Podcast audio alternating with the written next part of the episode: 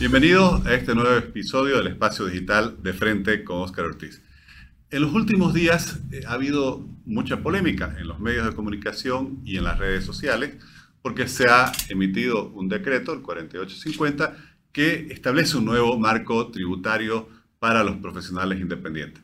Hemos invitado a este episodio a conversar a un experto tributario, el doctor Álvaro Villegas Aldalosa, quien además es, eh, tiene una maestría perdón, en gestión y políticas públicas por la Universidad Católica Boliviana y una maestría en leyes y derecho tributario por la Universidad de la Florida. Estimado Álvaro, muchas gracias por aceptar nuestra invitación.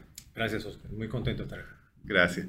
Álvaro, hay, hay inquietud, eh, hay incertidumbre, hay preocupación. Podemos utilizar seguramente distintas palabras que reflejen sentimientos similares sobre este nuevo marco eh, para los profesionales independientes.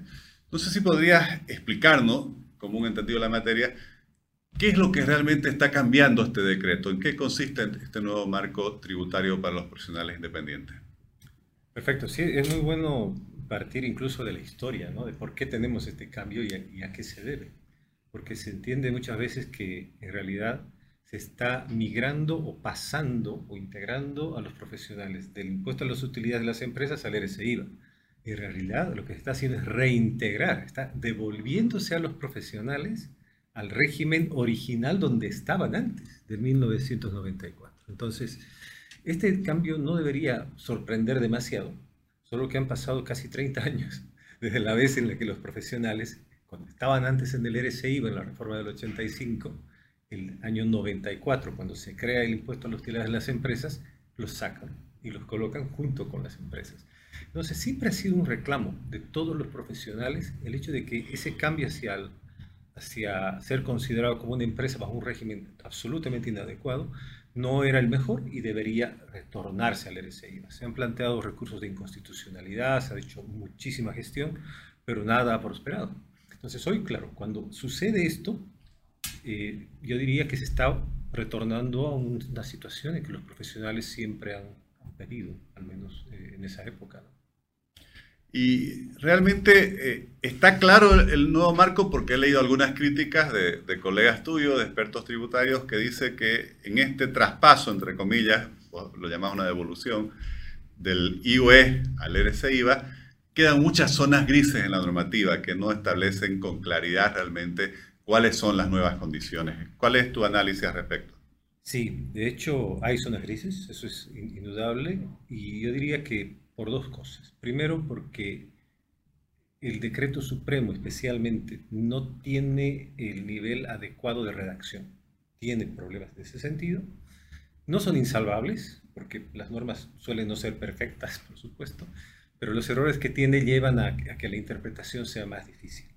Entonces, cuando uno hace una interpretación, eh, debe tener elementos necesarios de discusiones previas que han llevado precisamente al origen de este decreto. Y creo que ha habido mucha, mucho, mucha falencia en ese sentido, es decir, no ha habido una difusión previa adecuada con los profesionales y los gremios eh, que, que, deberían, digamos, opinar en esta materia. Por ejemplo, desde el Instituto Boliviano de Estudios Tributarios, del cual soy, presidente, o de la International Fiscal Association, nunca se ha sabido de este anteproyecto. Todo se manejó de manera muy riguroso y cuando, en materia tributaria se hace eso, vienen este tipo de problemas. Entonces, la falta de diálogo, de difusión, de socialización de los proyectos está llevando precisamente a cuestionamientos que muchos de ellos son injustificados.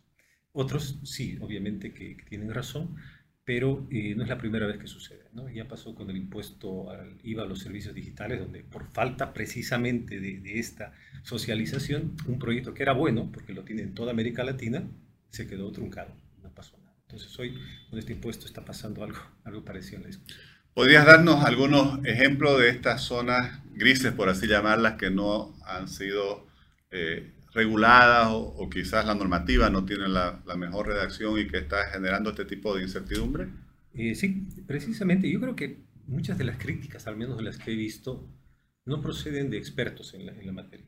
Algunas otras sí, y las más coherentes con relación a, a las que vamos a hablar seguramente después pero estas, por ejemplo, tienen que ver con eh, cuál es el verdadero alcance y qué es lo que el gobierno ha querido hacer con esta, con esta reincorporación de los profesionales y seguramente por la redacción o por leer simplemente una línea o un artículo, se pensaba que, por ejemplo, todos los pagos eh, por QR iban a ser eh, grabados con el RC IVA, inclusive pagados a domicilio o por servicios de streaming por las empresas eh, prestadoras de servicios en el extranjero, el tema también de los inmuebles, el tema de ah, un, montón de, de, cosas que han venido sucediendo que tienen que ver básicamente con lo siguiente. Es una falta de entendimiento de que cuando tienes un decreto que no está perfectamente redactado, leerlo aisladamente es un peligro.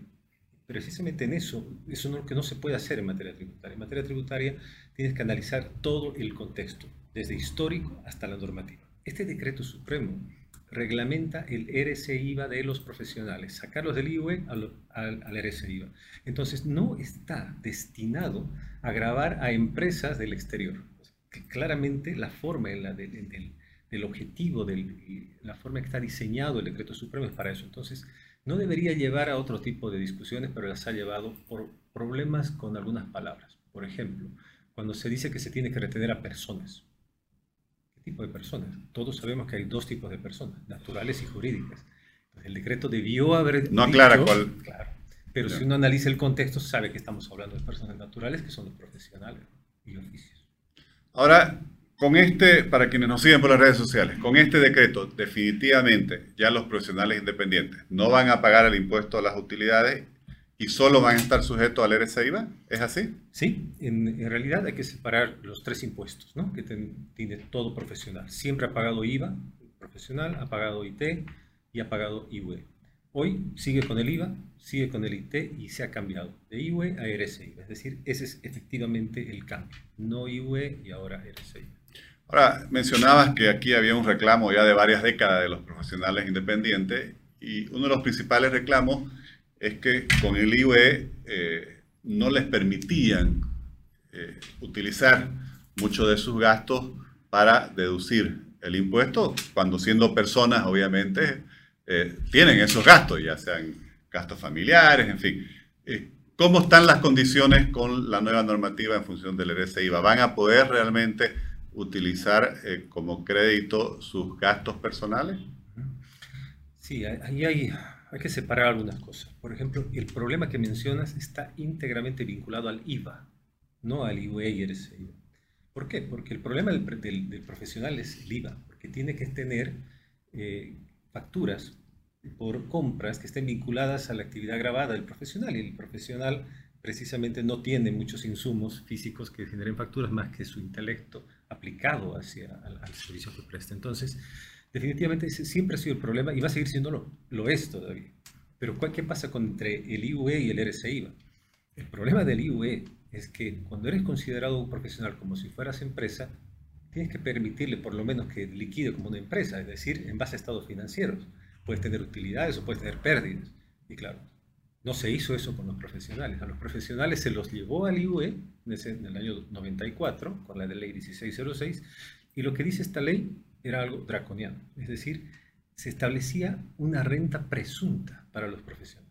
Se dice lo siguiente, de lo que gane un profesional en el año, se tiene que deducir el, IVA y bueno, pero se presume que el 50% de la utilidad del profesional es la utilidad que percibe y sobre eso se aplica el impuesto 25%.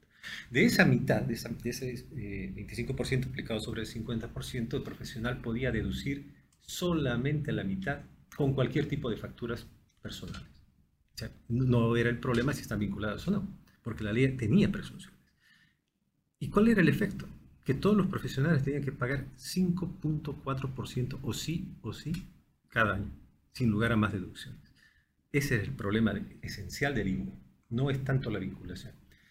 En cambio, en el RSIVA, ahora ya no se tiene ese problema, se liquida sobre una renta más real, por así llamarlo, y que puede llegar uno a pagar cero de RSIVA a diferencia de lo que era el IVE antes. Claro, pero puede llegar a pagar cero porque sí puede utilizar sus facturas. Por porque puede utilizar todas sus facturas, cosa que no era permitida en el IVE por esa presunción. Porque los profesionales independientes siempre se comparaban con los asalariados, que pueden utilizar sus facturas, obviamente, contra la obligación del RCIV. Y es normal, es normal. El impuesto a la renta de las personas en cualquier lugar del mundo tiene que abarcar al individuo como ser humano en sus diferentes manifestaciones salvo que sea obviamente una empresa unipersonal. ¿Eso sí lo calificarías como un avance? ¿Está así de claro esa mejora en la normativa? Eh, yo creo que desde el punto de vista de política fiscal es una medida acertada. Quitar a los, sacar a los profesionales de un régimen de empresas a un régimen de renta a las personas, por supuesto que es lo mejor que se ha podido hacer. Sin embargo, el RCIVA no es el mejor de los impuestos. coincidamos en que no es lo que debería ser como, como un impuesto razonable que mide adecuadamente los ingresos y gastos de una persona, de una familia, un grupo familiar. Como experto en, en la materia, en, tributación, ¿qué le sugerirías a las autoridades que debieran mejorar en la normativa emitida para esclarecer todos estos puntos y, evitar tanta incertidumbre y sensibilidad en la opinión pública? Hay cosas que, que, ya no se pueden hacer porque la ley no estaba bien, tampoco no estaba tan bien redactada y tenía problemas. Y estamos esperando que el decreto supremo corrija esos problemas. Y es difícil corregir algunas cosas por decreto porque estaría contradiciendo la ley. Por ejemplo, desde la ley podría haberse dejado claramente establecido que el RCI va pagado va como pago a cuenta del IT, como se hacía antes con el IUE y el IT, que es el principal reclamo. Hoy dicen, bueno, antes pagaba IUE, pero lo compensaba con el IT. Está bien, y ahora pago RCIVA y no lo voy a compensar con el IT. el IT va a ir directo, entonces. Va a ir directo, a aplicar 3% mensual. Entonces, claro, uno siente que está pagando más que antes, ¿no es cierto? Los cálculos que uno puede hacer son diferentes, los podemos ver más adelante, pero en realidad eh, ese era un elemento que debía haberse corregido desde la ley. ¿Por qué? Porque hay una doble imposición. O sea, no es que el sistema compensa IUE con IT porque sí, es porque si no habría una doble imposición. Son dos impuestos eh, sobre la renta sobre un mismo hecho. Entonces, el, IUE tendría que ser un pago a cuenta del IT, lo mismo que el RCIVA con relación al IT. Como no lo han podido corregir, hay una doble imposición clarísima en este momento hay otras cosas que el decreto debería ajustar también, eh, porque no se equipara tanto a un profesional, en este caso un profesional o independiente, porque acá el, profesional tiene derecho a deducir como crédito dos salarios mínimos nacionales. El, empleado, en suma, son cuatro. Esos primeros dos que tenía que deducirse al inicio, no los considera para los profesionales. Es algo que, que también marca una diferencia. Ahora, me preocupa algo que, que mencionabas porque decía, uno podría sentir que está pagando más que antes.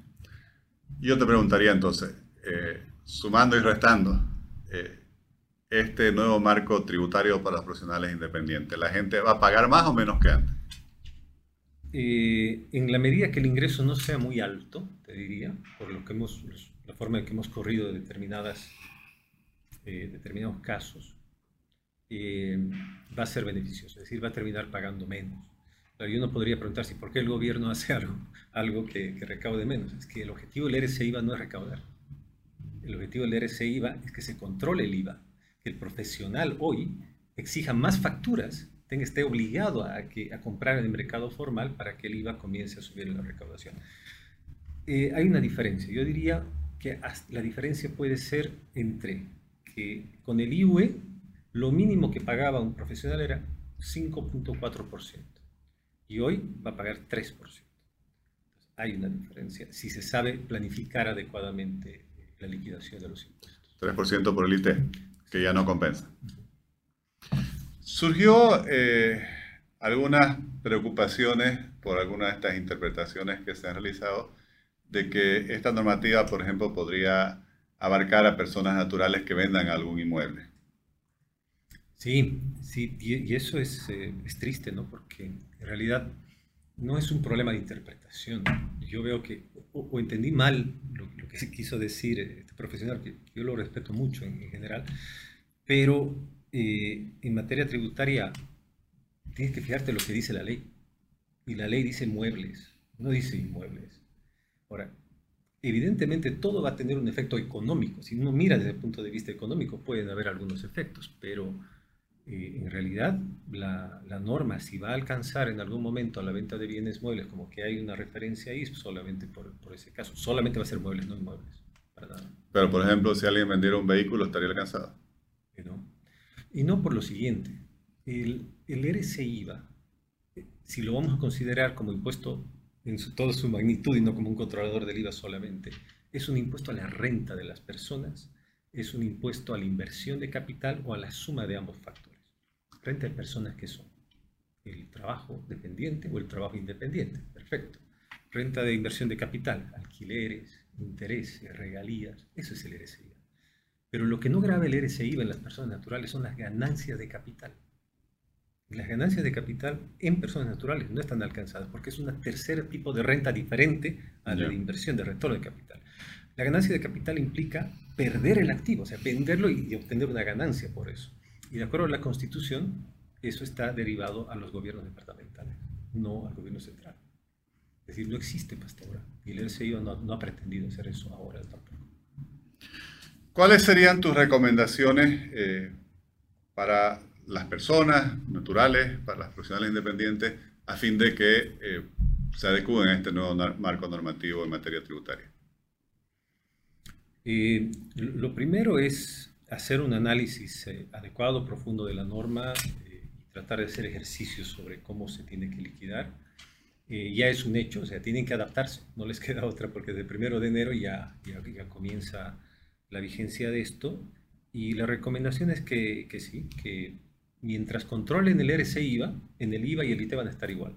Es decir, en el RC IVA lo que tienen que hacer es bajarlo en la mayor cantidad posible comprando cosas con facturas. Y con esas facturas va a estar uno, eh, digamos, tranquilo. Lo que sí es complicado y no les puedo recomendar una solución en este momento es esta crítica absolutamente justificada que viola el principio de seguridad jurídica, este principio de legalidad, que es el cambio de las fechas de liquidación del impuesto. Es decir, lo que se dice es que el profesional que terminó de pasar esta transición en el año 2022 tenía hasta abril para pagar el IVA, ¿no es cierto? Pero no, el decreto dice que tiene que pagar en enero.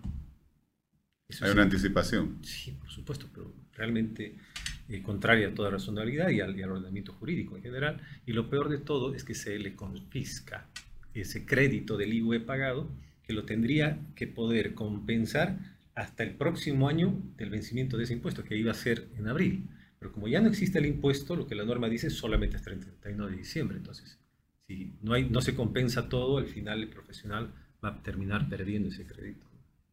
Y lo último, eh, creo que también es preocupante de que si bien se puede explicar que es un defecto que viene de la ley, el hecho de que haya una doble imposición obviamente va contra los principios elementales, incluso establecidos en, la Constitución sobre los derechos de los ciudadanos.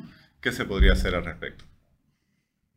Um, en ese tipo de casos, los principios constitucionales que se están violando son claros, la capacidad contributiva, la equidad, y concretamente eh, lo que se podría hacer es una acción de inconstitucionalidad en contra de eso. Y yo veo que podría, podría proceder eh, de una, haciéndolo, planteándolo de una manera adecuada, sería correcto que se permita el cómputo del pago del RCI IVA contra el IT, porque no puede existir un, impuesto que afecte la equidad y la capacidad contributiva de esa manera.